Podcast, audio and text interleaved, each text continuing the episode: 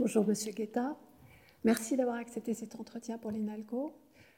Vous êtes professeur des universités à l'INALCO, spécialiste de la philosophie, de l'histoire, de la pensée juive et directeur du CERMOM, donc le, Centre de recherche Moyen-Orient Méditerranée. Est-ce que vous pouvez nous parler un petit peu des, études euh, de la philosophie et de la pensée juive telles qu'elles sont enseignées à l'INALCO? Oui, euh, philosophie et pensée juive au pluriel. Et dans le cours d'introduction, euh, je précise toujours les, deux termes, euh, car la, philosophie juive n'épuise pas l'ensemble de la pensée juive. C'est comme ça qu'il faut le, comprendre. la pensée juive est plus ample, elle comprend d'autres courants comme la Kabbale, la Kabbalah par exemple, ou l'exégèse et d'autres. C'est une histoire euh, très longue euh, et très intéressante, celle de la philosophie et pensée juive. Euh, si on veut parler de façon rigoureuse, on devrait la faire commencer par la Bible, naturellement, qui est le premier monument littéraire et de la civilisation juive. Mais je laisse ça naturellement à mes collègues qui enseignent la Bible, bien qu'on fasse tout le temps, tout le temps référence au livre de la Bible, la Bible n'étant pas un, livre, mais c'est une série, une anthologie de livres de genres et d'époques différentes. Puis il y a eu d'autres monuments de la littérature et de la pensée et du droit hébraïque et juif, comme le Talmud, de la littérature rabbinique. Mais je commence mon enseignement lorsque la philosophie juive, euh, telle qu'elle, telle que c'est défini en tant que telle, commence. Et elle commence en même temps que la philosophie islamique, et elle commence en terre d'islam, et elle commence en langue arabe. Et pendant euh, une longue période, pendant deux siècles, les deux siècles fondateurs, elle euh, s'exprimera en arabe, elle utilisera les concepts et les mots arabes. Moi, je, rappelle constamment à mes étudiants que la Torah, donc la loi, la loi juive, qui est le, fondement de, la religion, de la civilisation juive, ces grands philosophes juifs l'appelaient Sharia, donc, euh, qui est connoté, mais ça ne l'était pas. Euh, Dieu était Allah. Et ainsi de suite, toute une série de mots connotés. Après, naturellement, euh, la philosophie juive, de façon très schématique, émigre, émigre dans les pays de chrétienté. Il y a un phénomène très intéressant, elle ne s'exprime plus en langue arabe, mais en hébreu. Euh, dans les pays chrétiens, où la langue savante était le latin, les juifs refusent de s'exprimer, de, rédiger leurs travaux savants en latin, et ils écrivent en hébreu. On peut trouver plein d'explications, il n'y en a pas une seule à ce choix. Et puis ça continue, ça continue, la philosophie, elle change, elle mue euh, parallèlement à la pensée non juive. C'est ça qu'il faut garder toujours présent à l'esprit. La pensée juive, euh, elle se développe euh, toujours en consonance ou parallèlement à la pensée non juive. On a vu pour la pensée islamique, mais ce sera pareil pour la pensée latine ou chrétienne. Il y a une scolastique juive. Et puis, il y aura une pensée euh, différente, une pensée parallèle à l'époque de la contre-réforme catholique, avec euh, un certain repli sur soi des uns et des autres, des chrétiens, des catholiques comme des juifs. Puis il y aura l'époque moderne, il y aura les Lumières. Et là aussi, un phénomène parallèle euh, chez les juifs. Il y a le 19e siècle, et là, on ne s'exprime plus ou peu en hébreu, mais surtout, bien entendu, en allemand la langue de la philosophie, pour en arriver à l'époque contemporaine où, comme vous le savez très bien, la langue savante ou la lingua franca est devenue l'anglais. Donc, du coup, la théologie ou la philosophie et pensée juive s'expriment essentiellement en anglais et en hébreu.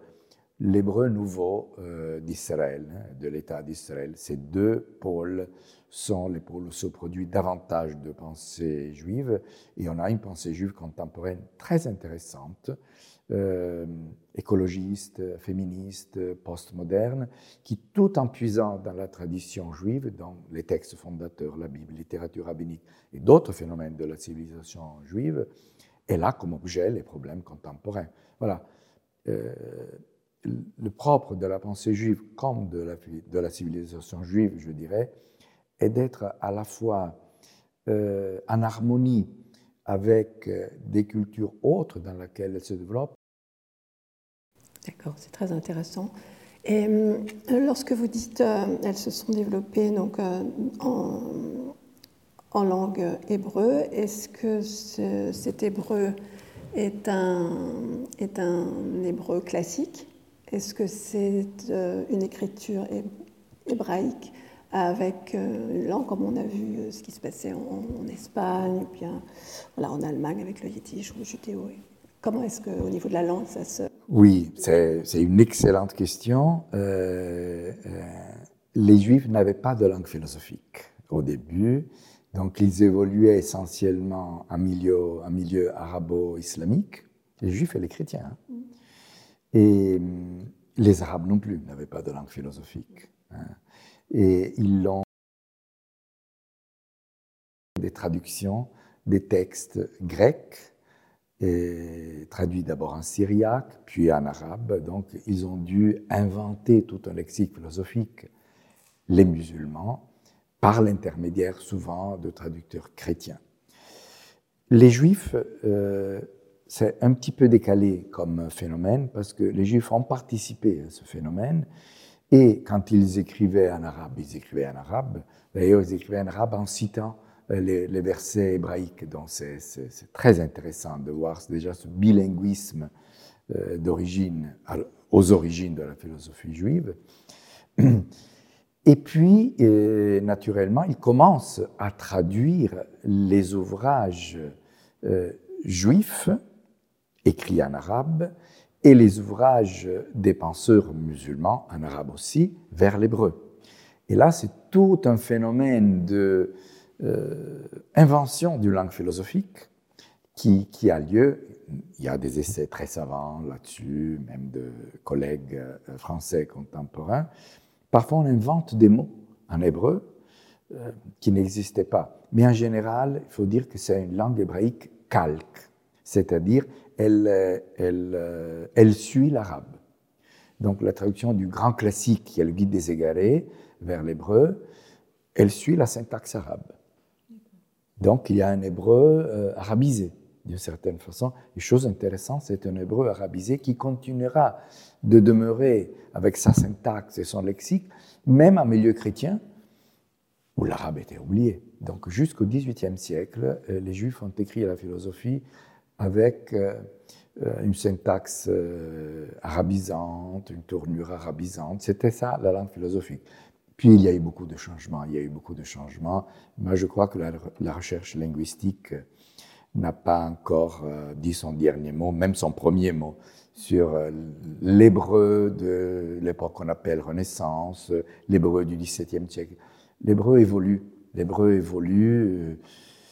Il évolue tout seul, il évolue au contact d'autres langues, euh, il évolue car tout change. Et l'hébreu du XVIIe siècle n'est pas l'hébreu du XVIIIe, n'est pas l'hébreu du XIXe, et bien entendu n'est pas l'hébreu contemporain, où il y a des mots hébreux, l'hébreu euh, se, renouvelle euh, pour pouvoir traduire des mots philosophiques, de l'existentialisme, de...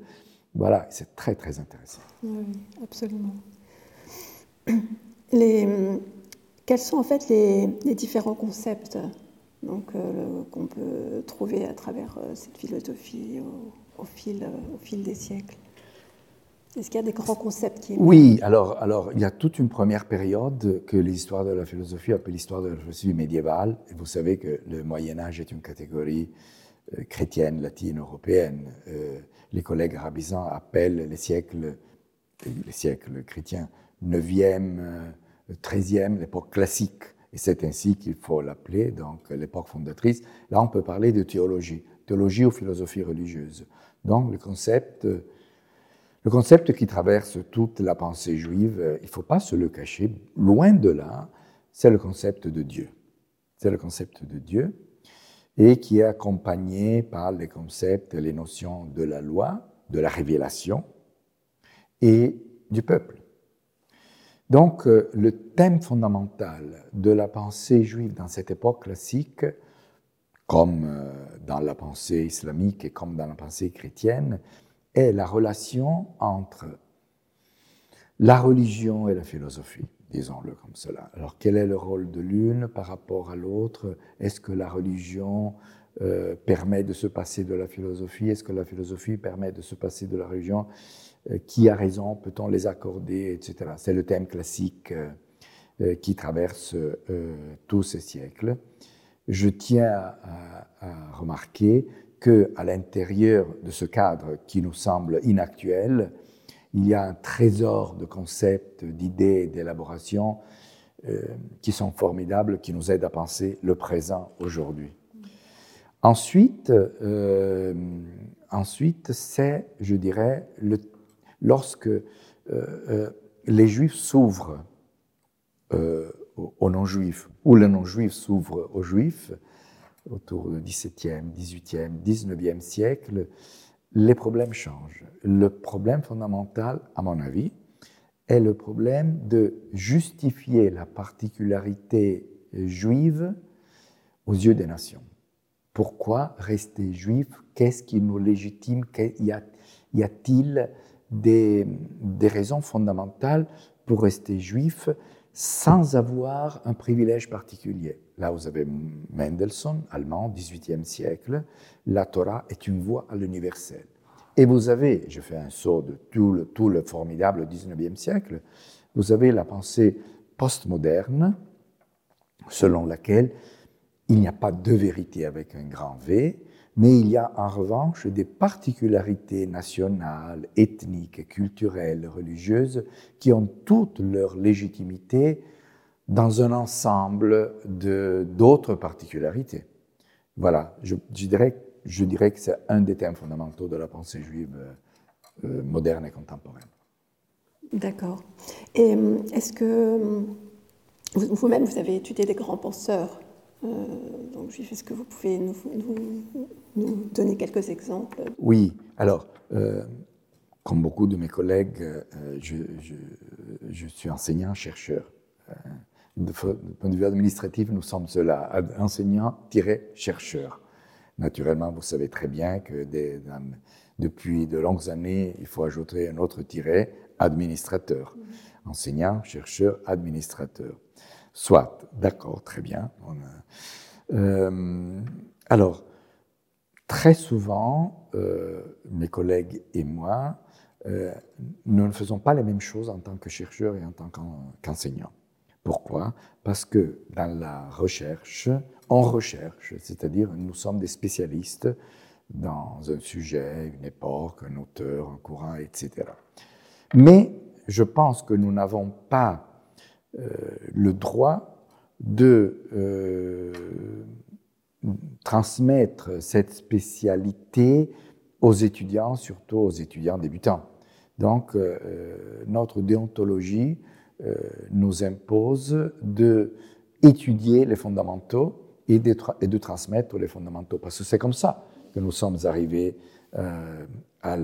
aux études plus pointues.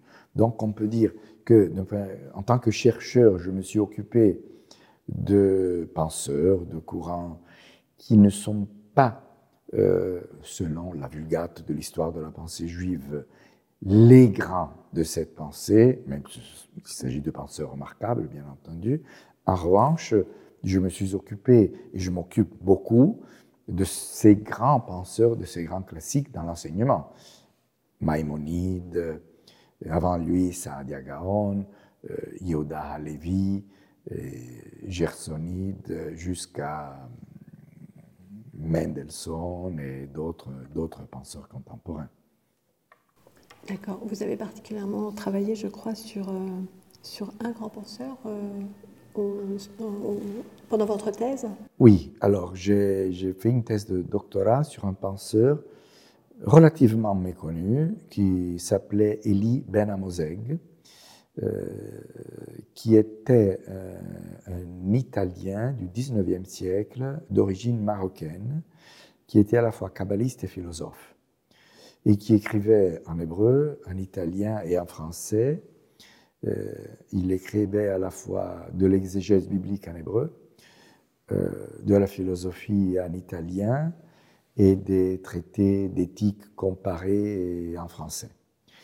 Et c'est un penseur très intéressant euh, qui se place dans la mouvance post-hegelienne, qui utilise la, la, Kabbalah, les instruments, les notions de la Kabbalah, pour élaborer une pensée juive post-hegelienne et anti-hegelienne. C'est-à-dire comment la religion peut-elle se défendre, et la religion juive en particulier, se défendre vis-à-vis de Hegel pour qui la philosophie englobait tout. Englobait tout et pour qui la religion était dépassée à l'avantage de la religion, pour ne pas parler de la religion juive qui était encore derrière la, religion, la religion chrétienne. J'ai beaucoup travaillé sur cet auteur.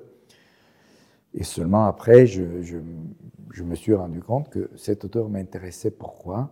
Justement parce que il était, il vivait euh, et il pensait entre plusieurs mondes et plusieurs langues. Et je pense que ça s'est confirmé dans les autres objets de ma recherche, les penseurs, les courants, les textes, qui sont entre deux mondes de langue, ou deux ou plusieurs mondes de langue.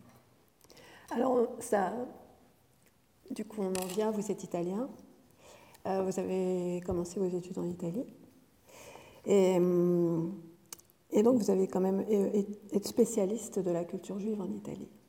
Euh, est-ce que vous pourriez un petit peu nous, en dire plus sur cette culture juive en Italie? Oui, oui. Alors, euh, ça n'a pas été facile. Ça n'a pas été facile au début de m'occuper de, la culture juive en Italie parce que c'est comme si, si je m'étudiais moi-même. Donc, ce n'était pas très orthodoxe du point de vue scientifique. J'aurais voulu davantage me détacher de mon objet. Avec le temps, on se détache. Avec le temps, on se détache, heureusement, parce qu'il n'y a pas de science possible, à mon avis, s'il n'y a pas à la fois de détachement et d'empathie. Donc c'est toujours un jeu entre les deux. La culture euh, des Juifs d'Italie est une culture bimillénaire. bimillénaire. Il y avait des Juifs euh, à Rome et dans l'Italie du Sud euh, à l'époque romaine, bien avant la, la destruction du, Second Temple en 70 de l'ère chrétienne. Donc c'est une histoire très longue. Euh, les Juifs sont enracinés, si on peut parler de racines. J'aime pas la métaphore des racines. Enfin, ils vivent en Italie depuis très longtemps avec toutes les migrations possibles. Pas que des Juifs, de tout le monde. Tout le monde migre. Nous sommes tous des migrants. Euh, mais il se trouve qu'à Rome, aujourd'hui, euh, les Juifs euh, sont romains depuis plus longtemps peut-être que la majorité des non-juifs, parce qu'ils sont là depuis des siècles. Et c'est une culture qui, est, qui se distingue, à mon avis, si on, il faut trouver des éléments constants, à la fois par une identité juive forte qui ne s'est jamais démentie, et à la fois une non-fermeture. Euh, j'aime pas le, mot ouverture parce qu'on s'ouvre, on est, dans, on est le, juif de Rome, de Venise, de Mantoue, de Livourne et de, des 100 euh, petites villes ou villages euh, d'Italie tout au long des siècles. Il vivait avec les chrétiens, même s'il était dans le ghetto, même s'il vivait dans son quartier, etc. Il parlait naturellement dans la rue la langue de Donc, ils étaient à la fois juifs et italiens. Et c'est ça qui distingue un peu cette culture tout au long des siècles. Et je crois que là, il y a une différence par rapport à la culture ashkénaze allemande. Et, et, la culture ashkénaze, non seulement euh, allemande, mais d'Europe de l'Est, où dans le temps, euh, pour des raisons multiples, les Juifs ont développé leur propre langue, qui est restée une langue différente du reste euh, des environs, le yiddish, qui est enseignée à l'INALCO, naturellement, qui est une langue juive. Une langue juive. Et puis, ils ont découvert le monde autre euh, au XVIIIe siècle. Pour les juifs italiens, il n'y avait pas besoin de découvrir, ils étaient là. Voilà, c'est ce qui distingue un peu la culture juive, à la fois très ancrée dans la tradition, dans la langue hébraïque, dans les textes, etc., mais qui n'avait pas besoin d'ouverture, il n'y avait pas besoin de sortir du ghetto, même s'ils étaient dans le ghetto, ils étaient aussi hors du ghetto en même temps. C'est ça, c'est une culture très particulière en Je Europe. pense, oui. Peut-être on pourrait la comparer à la culture euh, des juifs des pays euh, arabes d'avant, d'avant, euh, de, de l'époque classique. D'accord. Euh, Est-ce que vous pourriez nous faire un bref, bref panorama euh, avant, avant qu'on reparte vraiment dans, dans- encore dans vos études, euh, dans, dans vos sujets de recherche sur euh, les études hébraïques? Alors, les études hébraïques et juives. Et Notre département s'appelle euh, département des, des études hébraïques et, et juives. Pour qu'est-ce que ça veut dire hébraïque et juive? C'est important hein, parce que hébraïque c'est l'hébreu et juive c'est euh, la civilisation juive qui ne s'exprime pas uniquement euh, par l'hébreu, si bien que dans notre département, et je pense qu'il est unique au monde, à l'INALCO, on enseigne les trois langues juives les plus importantes. Il y en a une quantité, hein, qui sont le yiddish, langue donc des juifs ashkénazes d'Allemagne, d'Europe euh, de l'Est, ou centrale de l'Est, le judéo-espagnol, ladino, il y a plusieurs, euh, plusieurs noms pour cette langue, qui est celui des juifs sortis d'Espagne, qui ont gardé l'espagnol, qui l'ont mélangé euh, à l'hébreu, au turc, il y a toutes, euh, toutes sortes de, de changements et d'évolutions, naturellement, et le judéo-arabe. Alors là aussi, il y a plusieurs judéo-arabes. Il y a le judéo-arabe des auteurs que j'ai évoqués des, des 10e, 13e siècles, qui étaient de l'arabe, qui étaient de l'arabe avec quelques petites nuances de l'arabe classique. Le judéo-arabe enseigné à l'INALCO est euh, l'arabe parlé par les juifs des pays arabes, plutôt parlé et moins écrit. Marocain, algérien, tunisien, etc. Une véritable langue qui est un peu différente de l'arabe euh, des, non-juifs. Donc voilà pourquoi, études hébraïques euh, et juives. Euh, les études hébraïques euh, et juives sont très anciennes euh, à l'INALCO, qui a été le premier centre universitaire, si on oublie la Renaissance naturellement et le Collège de France, l'époque où on, ense- on enseignait l'hé- l'hébreu pour apprendre la Bible seulement.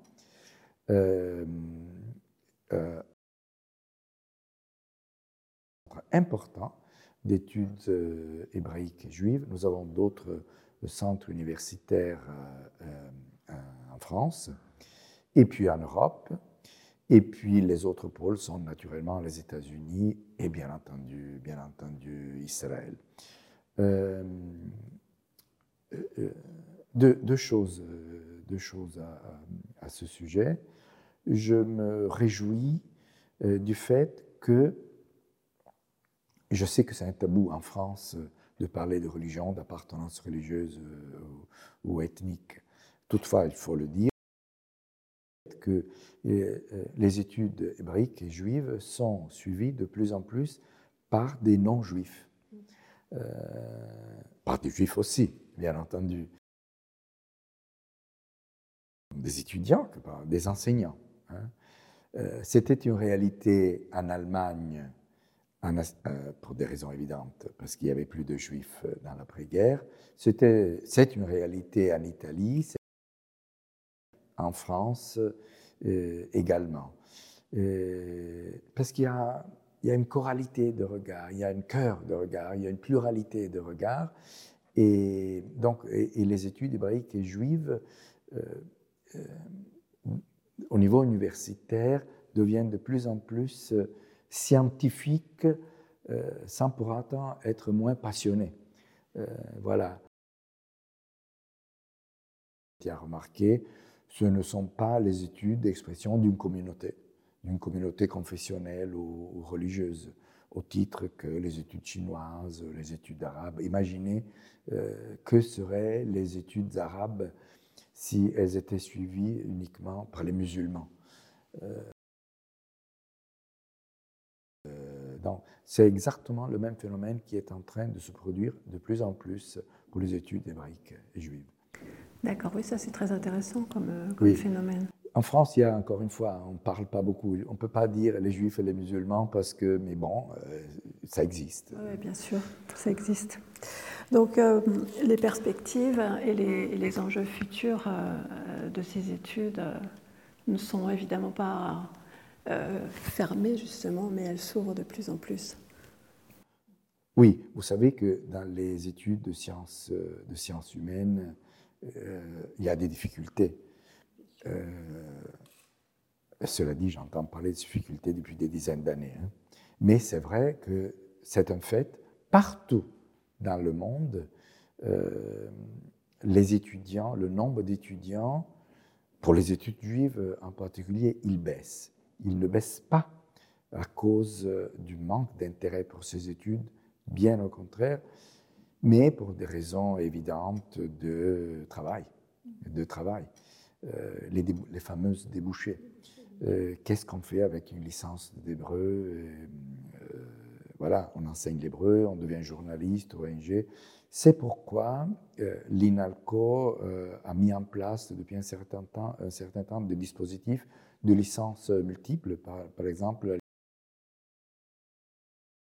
ou majeur-mineur, qui permettent d'avoir des compétences multiples et d'entrer dans le marché du travail, qui est fondamental, hein, avec ses compétences multiples. Mais moi, j'irai plus loin, j'irai plus loin, à savoir, je proposerai les, les cours de l'INALCO, je parle naturellement de nos, cours du département d'études hébraïques et juives, mais ça, je crois que c'est valable pour l'ensemble de l'offre de l'INALCO, aux autres facultés de sciences humaines et sociales, et pas que il y a une forte demande de ce genre d'études dans des facs de Sciences Po, d'histoire, de philosophie, de lettres, mais aussi de droit, et, etc. Et je pense qu'il euh, faudrait euh, davantage de jumelage, il faudrait nous irriguer euh, les, autres, les autres spécialités, se décloisonner. Voilà. C'est ça. Se mutualiser un petit peu. Se mutualiser avec toutes les difficultés logistiques, etc mais je pense que c'est la voie à suivre. Oui, mais je pense, oui, tout à fait. Euh, il y a aussi l'INALCO a, a lancé l'année dernière un, MOOC en hébreu. Euh, je ne sais pas du tout euh, en fait, ce qu'il en est. Peut-être euh, vous pourriez nous en parler un petit peu. alors, le MOOC d'hébreu, il suit d'autres MOOC de l'INALCO et il en fallait un. Il en fallait un. Et il a, je pense, euh, un très grand succès dès son départ. Je ne peux pas parler de nombre, je ne m'en occupe pas personnellement, mais je, sais encore autre chose, si vous me permettez. Euh, parallèlement au, MOOC et suite aux difficultés du Covid, on a essayé de transformer les difficultés en force.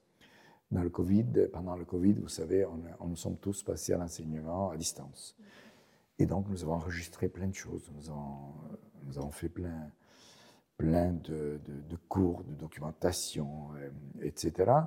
Et nous nous sommes dit, utilisons ce matériel, élaborons-le, ce qui a donné lieu au diplôme euh, d'études hébraïques et juives à distance, qui a un énorme succès parce que ça permet aux étudiants du monde entier de participer. il, existe hein, depuis, depuis plus d'un an. Il a trop de succès. donc, il faut L'INALCO, naturellement, a financé le projet AFLO, euh, d'autres diplômes. Le diplôme d'islamologie euh, fait pareil. Et donc, euh, oui, c'est une voie à suivre parallèlement à l'enseignement en présentiel. Les MOOC sont, très importants pour commencer. Pour commencer. Moi-même, j'ai été étudiant du MOOC d'arabe, et donc c'était magnifique. Mais après, après il, faut, il faut suivre les cours en présence, etc.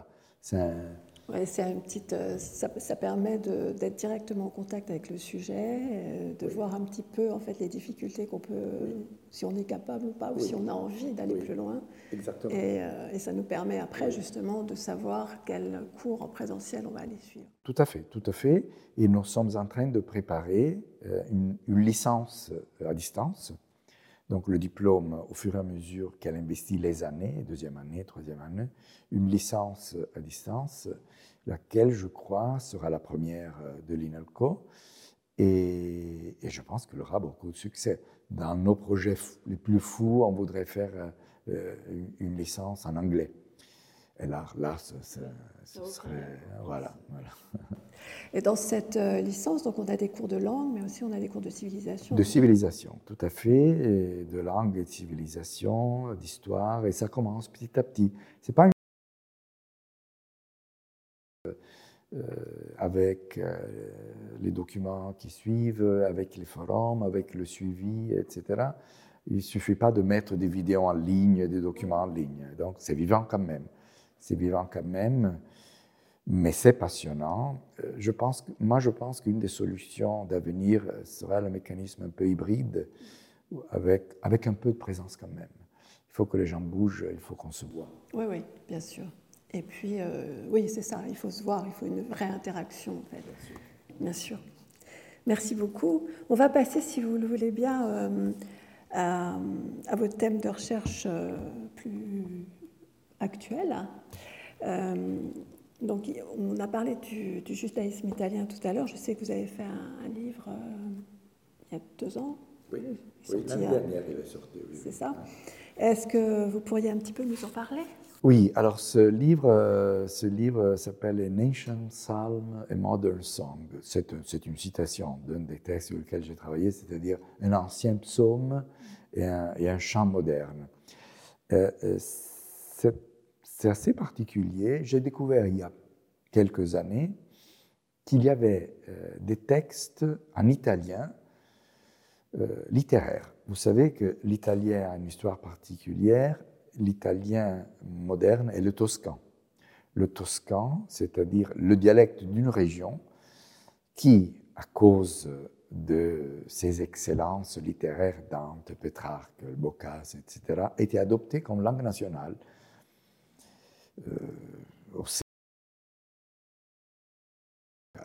Ok. Euh, euh, suivi le phénomène, ont suivi, ont accompagné ce phénomène avec enthousiasme. Ils ont commencé à écrire eux aussi en, en toscan ou en italien littéraire. Avec cette particularité euh, qui a distingué pendant longtemps les littératures vernaculaires des Juifs, à savoir qu'ils écrivaient dans une langue euh, qui n'était pas l'hébreu, mais en caractère hébraïque. J'ai oublié de dire avant que quand les Juifs écrivaient en arabe, ils écrivaient néanmoins en caractère hébreu. Donc ils avaient un hébreu et qu'ils adaptaient au caractère hébraïque. C'était pareil, et ça a été pareil pour le judéo-arabe, pour le judéo-espagnol et pour le yiddish. Le yiddish s'écrit normalement, jusqu'à l'époque contemporaine, en lettres hébraïques. Eh bien, les, Italiens faisaient de même. Mais la chose intéressante, c'est qu'ils faisaient de même, et c'est ça qui, qui est particulier, non pas pour une langue juive, mais pour l'italien littéraire. Donc, j'ai découvert, ça avait déjà été découvert pendant le grand 19e siècle, des grandes découvertes de la science du judaïsme, puis ça avait été oublié, j'ai découvert une mine de, textes italiens euh, en lettres hébraïques ou en lettres latines, qui sont des textes originaux, mais qui sont euh, la plupart du temps des traductions, qui sont manuscrites, euh, encore manuscrites, ou euh, dans des imprimés rares et oubliés. Je vous donne des exemples. Il y a des traductions complètes du Guide des égarés de Maïmonide en italien littéraire, en caractère hébreu. Alors, des chercheurs du 19e siècle le savaient, ils ont commencé à l'étudier et puis on les a oubliés. Et donc je reprends, je, reprends, je reprends ce dossier autre exemple, il y a une grande poésie liturgique hébraïque écrite du XIe au XIIe siècle, avec le maître hébraïque de l'époque et un maître arabe au XVIe, XVIIe siècle, bon nombre euh, d'auteurs euh, juifs italiens, qu'est-ce qu'ils font? Ils traduisent cette poésie liturgique euh, hébraïque en poésie italienne. Mais traduire en poésie italienne signifie adapter la poésie hébraïque du XIe siècle, avec leur maître andalou, etc., euh, en poésie italienne, aussi selon les formes poétiques italiennes, le sonnet, l'octave, le tercet et, le vers italien typique, l'endécasyllabe. Donc du coup, on a un travail d'adaptation, de transformation euh, d'un corpus poétique à un autre corpus poétique. Et il y a des dizaines et dizaines, dizaines de poèmes euh, italiens un excellent italien inédit qui, à mon avis, constitue un chapitre de littérature italienne. De littérature italienne. Puis il y a naturellement les traductions de la Bible, et là c'est encore un chapitre à part, passionnant, parce que euh, la, la, Bible a été traduite depuis toujours. Depuis toujours, vous savez que les Juifs de l'époque de Jésus comprenait peu l'hébreu. c'est paradoxal, mais c'est comme ça. Il, se parlait en araméen. C'était une langue savante, l'hébreu. Si bien que déjà à l'époque de Jésus, on traduisait en araméen. Bon. Et les Juifs, toujours et partout, ont toujours été en la traduisant dans la langue qu'ils comprenaient.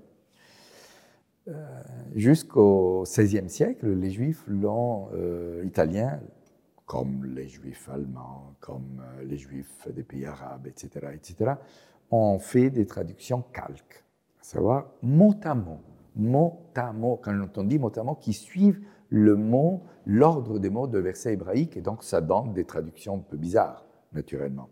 Et puis, chaque mot hébreu, même s'il a plusieurs sens euh, en hébreu dans, le, dans les textes différents, il devait avoir la même traduction exactement. Pourquoi? Parce que le but de ces traductions était uniquement didactique. C'est-à-dire il fallait retrouver l'hébreu derrière le mot vernaculaire.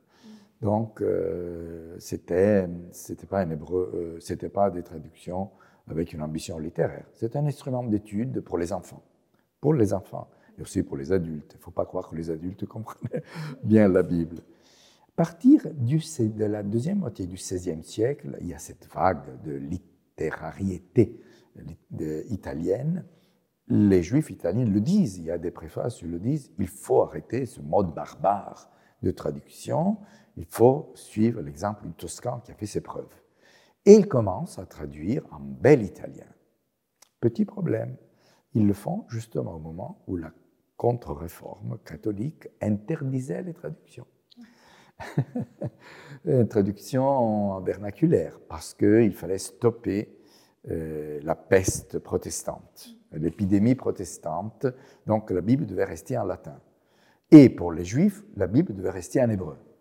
Vous débrouillez, etc.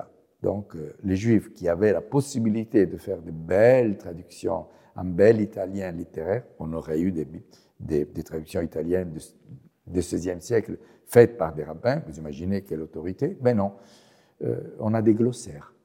Donc pour éviter la censure, il prenait deux, trois mots en chaque verset, et le, plus difficile, et le traduisait. Comme ça, ils échappaient à la censure. Le censeur signait « j'ai eu, c'est bon », etc. Qui pouvait reconstituer le texte. Et nous avons plusieurs versions euh, italiennes euh, inconnues. Et voilà, c'est un peu l'objet de mon travail. Il y a plein de découvertes, de, de va-et-vient entre les traductions protestantes, catholiques, hébreux, juives. C'est très intéressant. C'est sans fin surtout. Oui, oui, oui. Et c'est aux autres, euh, aux chercheurs qui m'accompagnent, euh, plus jeunes, etc. C'est un chantier, en fait. Tout à fait.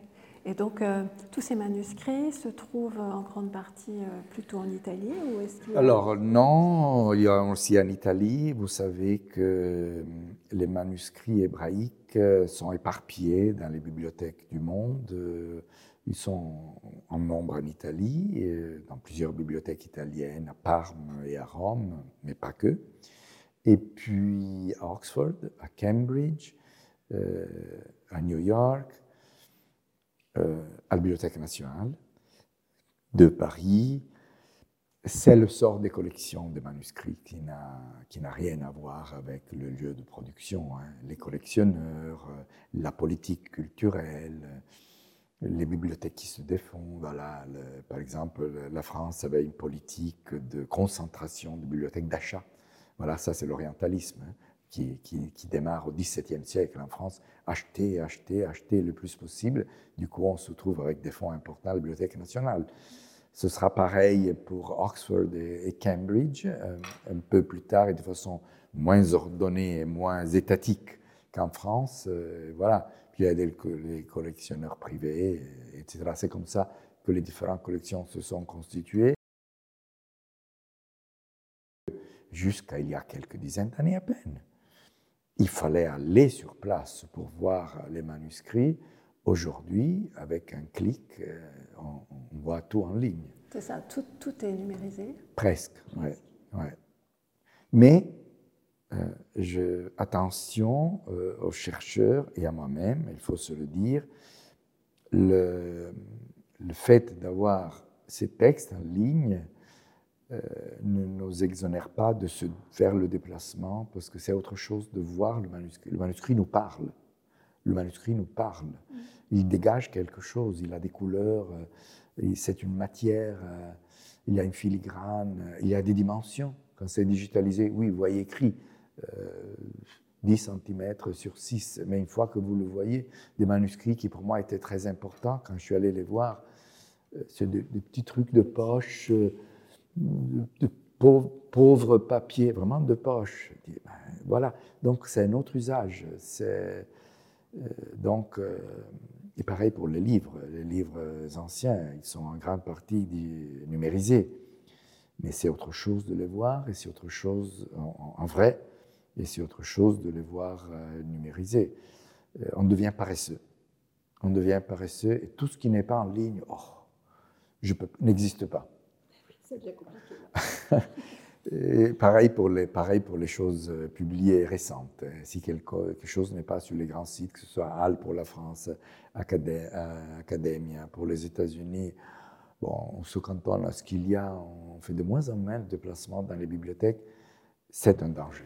Ah oui, c'est vrai que ça nécessite des efforts. C'est comme vous avez dit, comme tout à l'heure ce qu'on disait en fait pour l'enseignement. Ça donne un point de départ, hein, mais après il faut faire aussi euh, l'effort, hein, on va dire. Et, cet effort est récompensé de toute façon quand on, quand on voit l'objet à étudier. Euh, on, va continuer par rapport à, à, vos publications, si vous voulez bien. Donc, euh, vous nous avez parlé de psaumes. On a, on a, là vos trois derniers ouvrages. Est-ce que vous pouvez nous en dire un tout petit peu plus? Alors, euh, vous avez fait est-ce qu'on peut considérer que cet ouvrage, Les Juifs d'Italie à la Renaissance, est un ouvrage scientifique, bien sûr, mais qui s'adresse quand même au, grand public? Oui, il s'adresse au grand public. Oui, c'est une commande. C'est une commande C'est une commande. Euh, ça ne ça n'implique pas forcément que, que, sa valeur soit moindre, peut-être le contraire.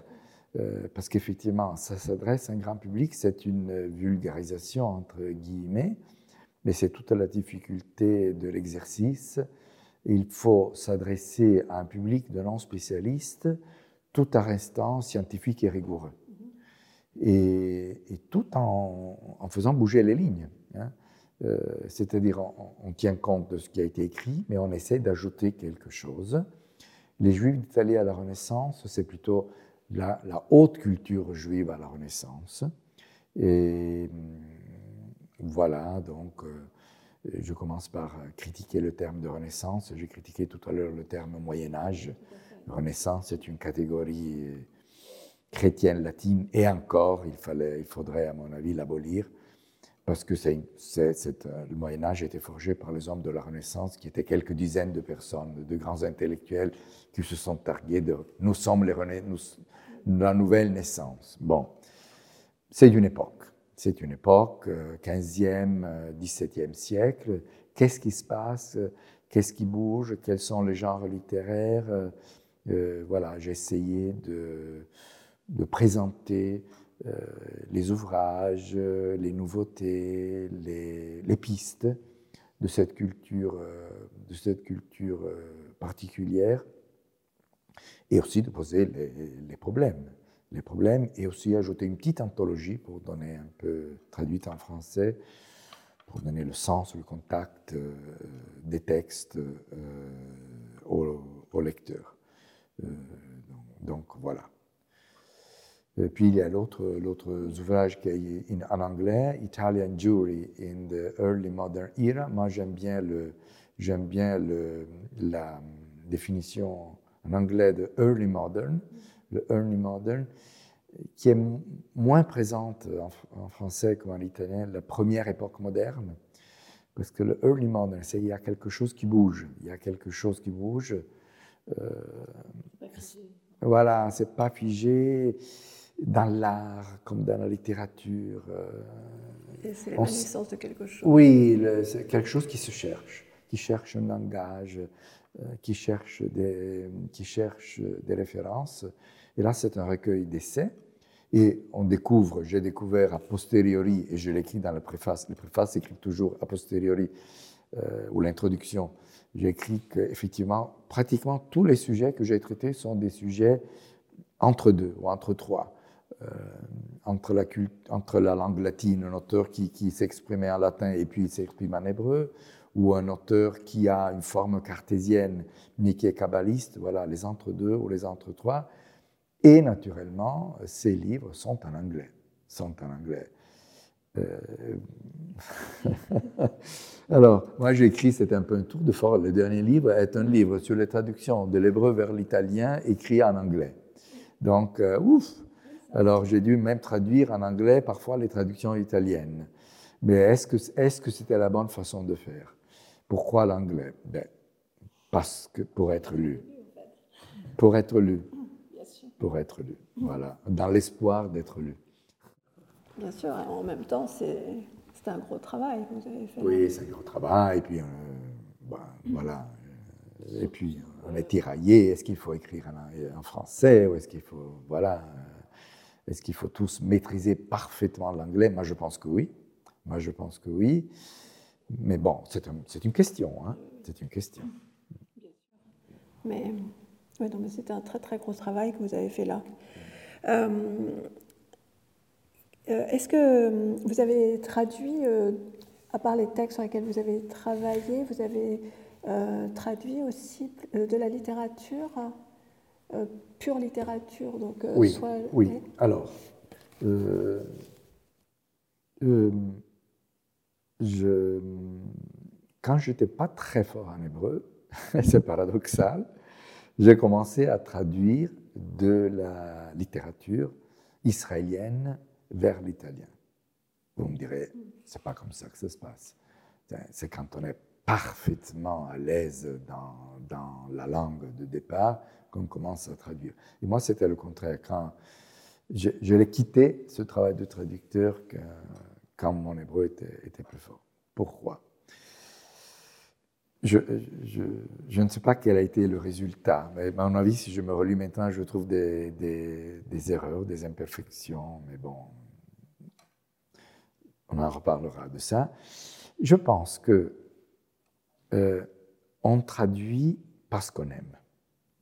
Le travail du traducteur est, euh, est la tentative de rester le plus longtemps dans le texte qu'on aime, dans un texte qu'on aime. On veut le faire partager et on veut euh, nous-mêmes le revivre dans notre langue naturelle ou langue maternelle ou langue d'arrivée. Euh, voilà, donc j'ai traduit des auteurs israéliens, certains ils n'étaient pas encore connus en Italie et je les aimais beaucoup. Alphabet Yoshua, Amos Oz, Yoshua Knaz, bien d'autres. Mm. Euh, parce que je les aimais et parce que je, voulais travailler leur texte. Je, je, je travaillais avec un dictionnaire. Le traducteur ne doit pas travailler en dictionnaire. Son dictionnaire doit être dans sa tête. J'avoue que je travaille avec un dictionnaire. J'ai fait un travail probablement très imparfait, mais vivant. et voilà. Et parfois, il y a aussi des erreurs qui ouvrent des portes. Il y a une histoire racontée par Italo Calvino dans ses leçons américaines, son dernier ouvrage, euh, où il, cite euh, une histoire euh, au sujet de, de, de, Muhammad, de Mahomet, qui dictait, qui dictait le, Coran sous l'impulsion et sous la révélation. Et bien, un scribe s'est trompé et en, comprenant autre chose, mais de bonne foi. Et, et, Mohammed lui a dit, laisse comme ça l'erreur enrichit. L'erreur est producteur de sens. J'espère ne pas avoir fait trop d'erreurs quand même, quand même. Mais bon, voilà. C'est une belle expérience aussi. Une belle expérience. Et puis, quand ça devenait un travail, une profession, je l'ai quitté. Voilà, je me suis consacré à la recherche. C'est très bien. Euh, selon vous, quel est votre principal apport donc à, ce domaine euh, philosophique et, de, la, la, pensée juive? Je ne sais, je pas. Oh, moi, je dirais aucun.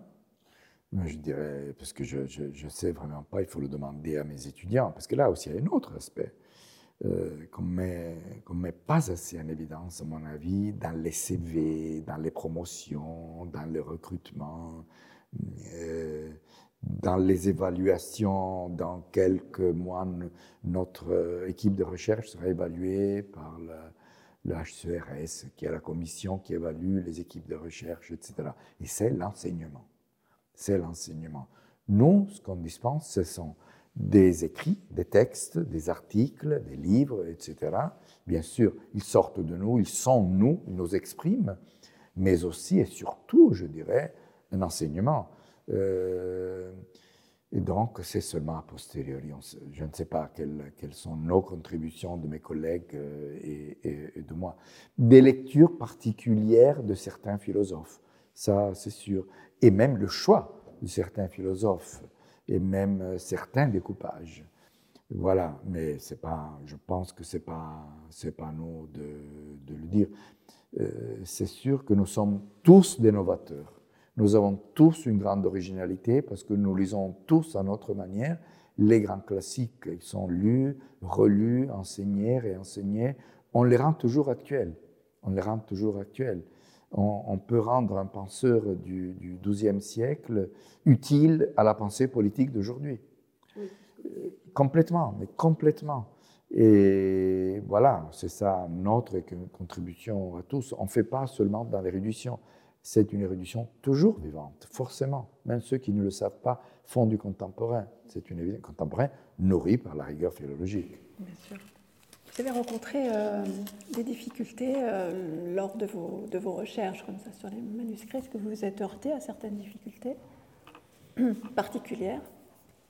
Euh, les difficultés, les difficultés étaient un peu dans la solitude. Alors, il y a le paradoxe du chercheur qui, qui aime trouver des créneaux d'originalité. Euh, il aime ne pas parcourir les sentiers battus, hein. par instinct presque. on cherche un auteur non assez étudié ou un aspect non assez étudié parce qu'on se dit, euh, voilà, sinon je sers à quoi? Je dois euh, écrire quelque chose de nouveau et contribuer. Et ça, c'est tout à fait légitime, je dirais même que c'est consubstantiel à l'activité de la recherche. Euh, sauf si ce n'est pas opportuniste, hein. ce n'est pas de l'opportunisme. C'est-à-dire ne faut pas transformer un texte qui ne vaut rien en quelque chose d'important justement pour publier, etc. Ou alors on le important parce que notre regard euh, le lit de façon novatrice. La difficulté paradoxale qui émerge quand on fait ces travaux qui n'ont pas été faits est, encore une fois, la solitude. parce que on n'a pas de dialogue, on n'a pas de critique, critique, on espère, bienveillante. Donc on avance euh, en faisant sûrement des erreurs. Euh, on ne touche pas les bons sujets. Euh, moi, je pense qu'il faudrait toujours envoyer aux collègues les épreuves ou les, ébauches d'articles ou de livres pour avoir leur avis. Le point, c'est que depuis la nuit des temps, depuis la nuit des temps, il y a l'envie, la jalousie, la concurrence, ou alors il faut faire un effort pour ne pas être jaloux. C'est tout à fait normal. Donc, on ne le fait pas. Et donc, on est seul. Et donc, euh, et donc, la recherche, et la mienne en particulier, dans ces recherches qui se veulent un peu novatrices, euh, sont des, monologues, souvent. C'est ça le vrai problème, ce sont des monologues. Il faut éviter de, faire des monologues, parce que parfois, un mot dans un dialogue nous, nous ouvre, nous, ouvre euh, des pistes. Hein. Ce n'est pas seulement des erreurs factuelles, aussi, aussi, mais ce sont des... Voilà, on s'égare, ou alors on donne trop d'importance à quelque chose, on donne pas assez d'importance à autre chose. Euh, voilà, il ne faut pas avoir peur de la lecture des autres avant la lecture euh, euh, blind, la lecture aveugle que les éditeurs sérieux donnent. Vous savez qu'avant de publier un livre, un article, il y a la, blind peer review, mm-hmm. c'est-à-dire on est revu par des pairs qui disent non, ça, ça, etc. Souvent, on comprend de qui il s'agit, le domaine est tellement spécialiste. Mais souvent, c'est très utile, mais il faudrait le faire en amont encore. Il faudrait le faire en amont. Voilà. Donc, la, la plus grande difficulté, c'est la difficulté, parce que quand on nous dit rien, on avance tout seul, on est très content de soi, et quand on a publié, on a publié. Voilà, oui. Et après, c'est compliqué de revenir. Après, c'est. Vous avez effectué beaucoup de séjours de recherche, que ce soit euh, donc, euh, en Israël ou en Angleterre, aux États-Unis? Tout à fait, tout à fait, oui, oui. Et c'était vraiment un privilège. Hein. C'est vraiment un grand privilège. Euh, en Israël d'abord, à Jérusalem, puis à, à, Philadelphie, aux États-Unis, puis à Oxford, puis à Harvard encore aux États-Unis, puis ça aurait, été encore aux États-Unis à Ann Arbor, l'Université de Michigan, il y a eu le Covid. Donc euh, c'était à distance, malheureusement. Euh, très utile, très très utile. Et à chaque fois, ça permet de, de s'installer dans un nouveau terrain, dans un nouveau sujet, parce qu'on est complètement concentré, concentré sur un sujet. Et on échange. Voilà, là, du coup, on échange vraiment. Euh, on échange avec des chercheurs de, pays différents, qui ont des traditions euh, intellectuelles différentes, euh, toujours des expériences très enrichissantes, toujours, toujours. Mais en même temps, des expériences, même dans les grandes universités du monde. Quand on dit Oxford, quand on dit Université de Pennsylvanie, quand on dit Université hébraïque de Jérusalem, quand on dit Harvard, ah, c'est le, les stars, c'est le top. Eh bien, eh bien, quand je suis rentré à l'INALCO, je dis à mes collègues, y compris à mes collègues présidents, vice-présidents de l'INALCO, à mes collègues, vous savez que l'INALCO, n'est pas inférieur à ces, à ces grandes institutions. Loin de là, loin de là. Il y a l'exotisme de l'anglais. Bien sûr, tout semble euh, international, etc. Nous, on parle français, mais ce qu'on fait à l'INALCO, euh, je peux vous le dire, euh, n'est pas de niveau inférieur à ce qu'on fait dans les sommets du système universitaire mondial. Je peux, je peux vous l'assurer. Il y a aussi la question de l'argent. Parfois, dans l'industrie américaine, ils ont beaucoup d'argent. Mais qu'est-ce qu'on fait avec l'argent? Euh, Avec l'argent, on invite des personnes. C'est tout. On met ensemble des personnes. Voilà, ce qui manque en France, c'est éventuellement de réunir, euh, de réunir les chercheurs du monde entier pour des périodes prolongées. La ville de Paris le fait un peu. Euh, les universités françaises le font beaucoup moins. Ça crée des réseaux qui ne sont pas des réseaux de pouvoir ou de clientèle, ce sont des réseaux d'échange. Et voilà, c'est la seule chose qui me manque un peu, qui nous manque ici à Paris. Ce n'est pas du tout le niveau, scientifique. Oui, c'est ça, c'est bien euh, cet échange. Donc il faudrait bien reconstruire parce que quelque part, ça a été assez cassé aussi par, avec le, Covid et donc avec toute, cette période où il a tout fallu faire à distance et où finalement on se retrouve après le Covid et, et on a euh, bah, la moitié des gens finalement qui restent à distance et qui se disent bah, pourquoi me déplacer? Alors que c'est vrai que ça change complètement la perspective de se retrouver tous ensemble pour discuter d'un sujet, euh, voilà, de personne à personne. Et on travaille, et chacun fait son travail dans ces, dans ces différents groupes de recherche. En général, c'est réuni selon un thème. Et après, on travaille ensemble en dehors mm. de la recherche personnelle. Et il n'y a rien de plus enrichissant. Il n'y a rien de plus enrichissant. À Hambourg, il y a un centre comme ça. Mais encore une fois, c'est un problème d'argent. Parce que, problème de millions, il faut des millions. C'est sûr que c'est coûteux. Euh, tous ces, ces, séjours de recherche étaient toujours axés donc, euh, sur la philosophie et la pensée juive Oui, la pensée juive, ou bien mes, mes centres de recherche euh, qui m'ont permis d'écrire des livres dans une concentration absolue. À Oxford, par exemple, c'était tous les jours aller à la Bodleian, cette magnifique bibliothèque tellement facile d'accès, bien plus facile que la, que la Bibliothèque nationale, very friendly. Et, puis pareil dans les autres euh, bibliothèques, euh, oui. Quand j'ai dû commencer un nouveau terrain de recherche, ça a été grâce à ces, jours euh, immersion totale et aussi échange. Pour le coup, il y avait vraiment un, échange avec des collègues. Oui, c'est la pensée juive dans, dans, dans son sens large. Hein. Mm. Pas seulement la philosophie dans le sens technique, mais histoire intellectuelle au sens plus large. Et euh, par rapport à, ces, aux Juifs d'Italie, est-ce qu'il y a également d'autres centres, hormis l'Italie et hormis votre travail ici, d'autres centres dans le monde qui sont spécialisés sur... Euh, C'est là où se, trouvent les, où se trouvent les collègues. C'est là où se trouvent les collègues. Euh, donc, très récemment, je m'en réjouis, l'Italie devient vraiment un centre d'études hébraïques et juives l'Université de Rome, l'Université de Bologne.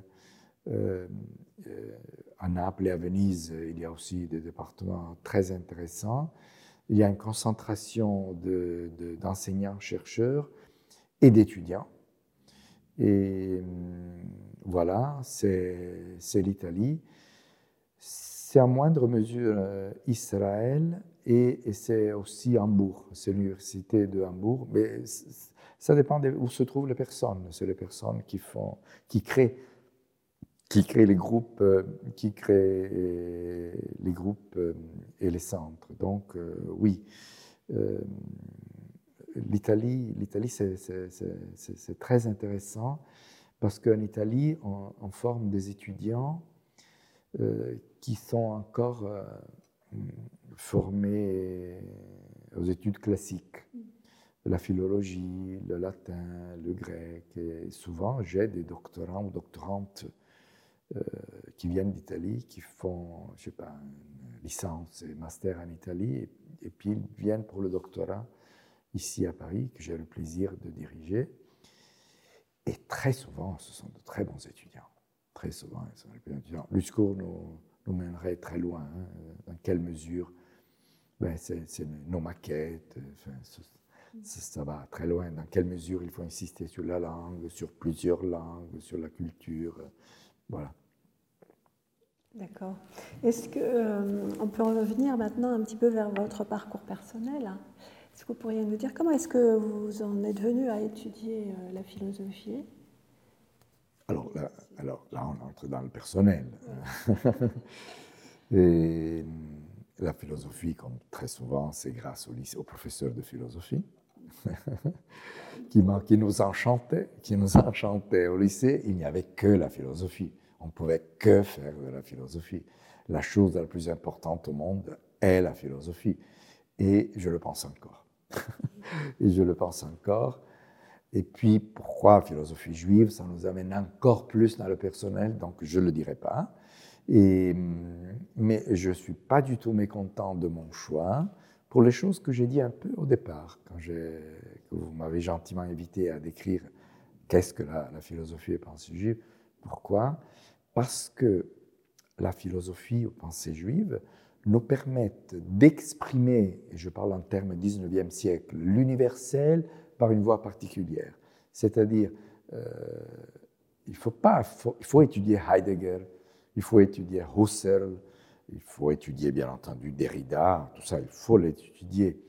Mais parfois, euh, le regard de la pensée juive, qui a ses, consonances propres, ses rythmes propres, ses textes propres, qui envisage ses auteurs, euh, nous permettent d'envisager ces grands personnages et ces grands classiques euh, de notre angle. Voilà, donc euh, euh, c'est enrichissant. C'est-à-dire, le, le, général par le particulier, par le particulier qui enrichit le général. Voilà, c'est comme avoir un autre alphabet. Ce pas mes collègues de l'UNELCO qui diront le contraire. Hein. On est tous, voilà, c'est un prisme.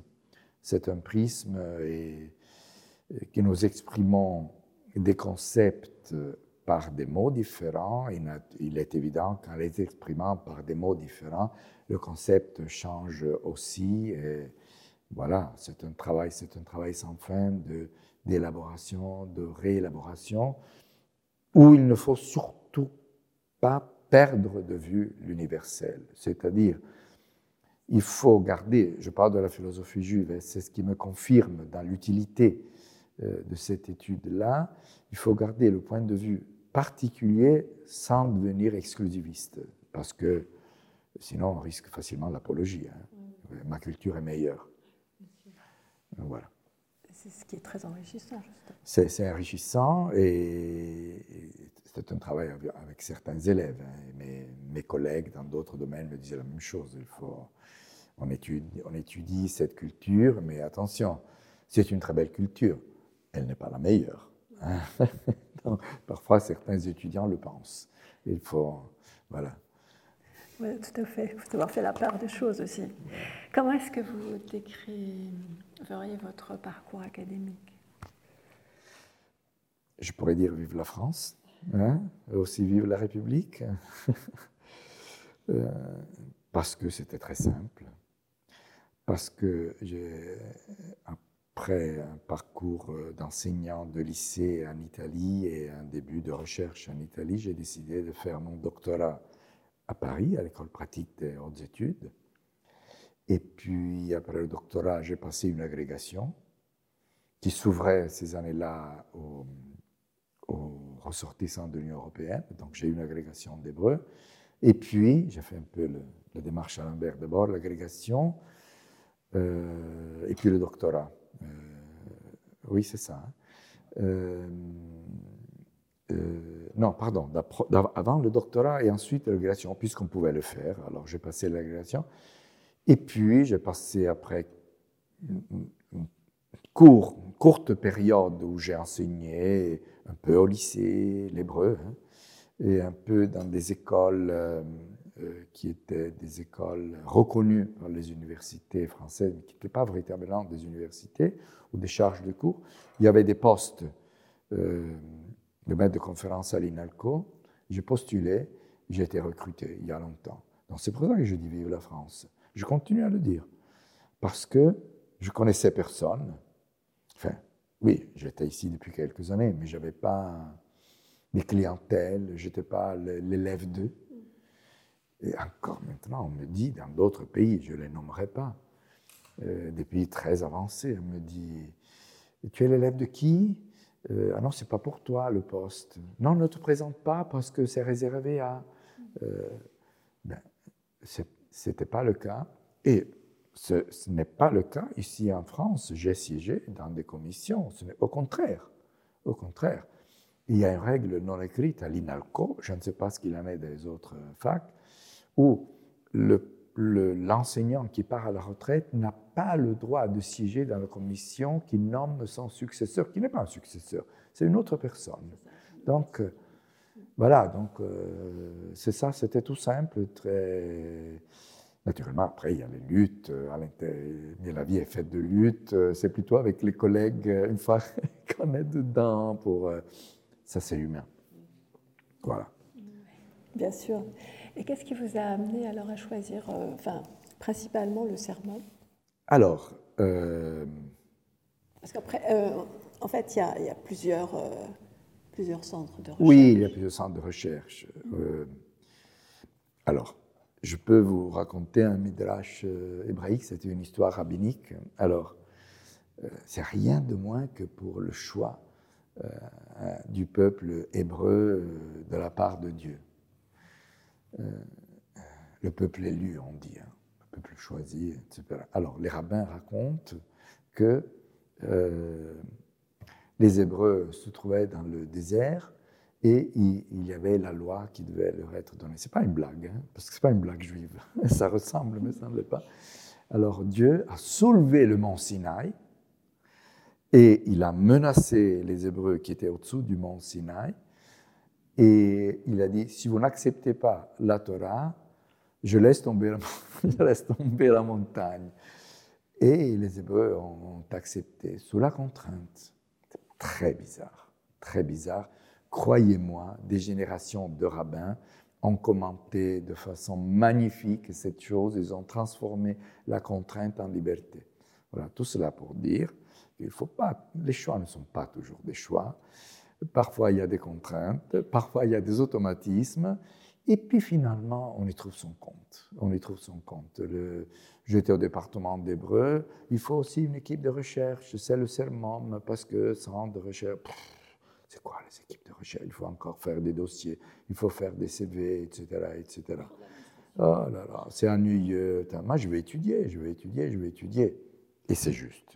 Il faut garder à l'esprit que la plupart du temps, nous, il faut étudier et enseigner.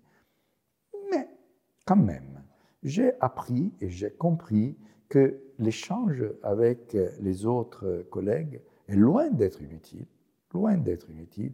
Seulement maintenant, au bout de quelques dizaines d'années euh, de travail, euh, c'est utile, que c'est enrichissant. Et puis, on m'a obligé presque, parce que c'était mon tour, à devenir, vous voyez, je suis sincère, à devenir directeur du sermon. Et, et ça aussi, c'est très enrichissant. Parce que, bien sûr, on fait beaucoup de paperasse, beaucoup, beaucoup, beaucoup, énormément de signatures, signatures, euh, budget, etc. Ça, c'est la partie la moins intéressante. Mais on voit le projet de tout le monde. On voit les postdocs ce qu'ils font. On, les pousse à nous faire des, rapports de stage. On a un regard ensemble. On, fait des mariages, entre guillemets, entre chercheurs, entre... Euh, les groupes qui travaillent sur, sur, sur par exemple, euh, euh, l'islam ou la littérature euh, arabe en pays subsaharien et en pays arabe. Voilà, on, fait ces jumelages, on rapproche les gens. Bref, on a un regard d'ensemble et finalement, voilà, vive la montagne, vive la menace de la montagne. J'en suis très content. Je ne serais pas mécontent quand je serai plus directeur, mais bon. mais bon. Et puis, ça nous, ça nous apprend aussi à gérer les personnes. Il faut aussi un peu de travail euh, politique, euh, de gestion. C'est très enrichissant. Et sans jamais perdre de vue le fait que notre mission est une mission d'enseignement et de recherche. Est-ce que vous avez d'autres activités euh, de recherche au-delà de celle de l'INALCO? Alors, euh, j'ai une autre activité qui est, si vous voulez, je ne sais pas si l'appeler de recherche, j'ai eu le privilège de m'avoir vu accorder il y a peu de temps une année de, de congé pédagogique pour toute l'année prochaine, grand privilège, 12 mois, je n'enseignerai pas, pour euh, écrire un, manuel d'histoire de la philosophie juive. Donc, euh, voilà, je m'y mets parce que ça manque. il y a des histoires de la philosophie juive, mais il n'y a pas de manuel. déjà, ces histoires, elles sont un peu datées, elles sont faites pour des spécialistes. Et moi, je l'ai vu dans mon enseignement. On, a, à chaque fois, il faut photocopier ou numériser, trouver par-ci, par-là, c'est très bien. Mais il faut partir de quelque chose de solide, des anthologies. Voilà. Euh, je commence déjà depuis, comme m'a attribué cette année, je commence à penser à ce travail, l'escansion, comment enrichir, comment être à la fois euh, facile euh, pour les étudiants et, original et novateur. Voilà, ce sera mon, prochain travail de 12, voire plus mois d'activité. Bon, J'espère que vous pourrez venir nous le représenter. Avec, plaisir. Euh, vous avez des doctorants? Oui. Euh, quels sont en fait euh, voilà, les, sujets principaux de, vos doctorants? Est-ce que beaucoup viennent d'Italie, vous nous avez dit? Un certain nombre viennent d'Italie, pas tous ou toutes, ou toutes et tous. il y en a qui viennent d'Israël, il y en a qui sont françaises tous ne font pas des sujets euh, liés à l'Italie. Beaucoup le font, c'est normal, c'est ma spécialité, donc euh, ils viennent, euh, ils viennent me voir. Et, c'est un travail très, très, très, très enrichissant. On apprend énormément de choses et puis. Et puis, c'est le. Je ne dis pas qu'on forme des. Il n'y a pas de disciples, ça. Les disciples, c'est au disciple de dire qu'il est disciple. Voilà. Mais voilà, on, les suit, on, voit leurs difficultés. parfois, ce sont des difficultés non surmontées. Euh, parfois, on aide à les, surmonter. Parfois, il n'y a presque rien à faire parce qu'ils sont tellement autonomes, il suffit de leur donner des conseils. Parfois, il faut leur enseigner le travail universitaire. je pense que à présent, c'est la partie la plus, je dirais, la plus agréable de mon travail. Euh, euh, voilà, j'y tiens beaucoup. J'y tiens beaucoup. J'ai aussi le plaisir de diriger un projet de recherche euh, français et allemand, donc ANR-DFG, financé par l'Agence nationale de recherche et le, le DFG allemand sur un poète philosophe juif italien du XVe siècle, qui s'appelle Moshe de Rieti, qui est un grand personnage, un grand philosophe. Et là, il y a des post-docs, euh, il y a une doctorante du côté français et des, des doctorants et des post-docs du côté allemand. Donc, on se retrouve et on doit produire des textes critiques. Là aussi, c'est un travail avec des jeunes chercheuses. Je dois parler au féminin. Euh, je suis le seul chercheur de sexe masculin du groupe. Et c'est très agréable et très enrichissant. C'est un projet ANR qui dure euh, trois ans? Qui dure trois ans, oui, trois ans. Et puis on nous donne une rallonge. Et, et voilà. Et, grâce euh, aux connexions à distance, on peut, on, peut, on peut beaucoup travailler à distance. Mais pas que, encore une fois. Il faut se voir de temps en temps et, se confronter, etc. Et puis c'est un projet qui qui, rassemble d'autres chercheurs qui ne sont pas financés, euh, qu'ils soient italiens, français, euh, américains, israéliens, et qui se joignent à nous dans la lecture des textes, dans les commentaires, etc. Ça fait vraiment un petit, un petit noyau de recherche qui, qui saine, et je trouve ça très beau.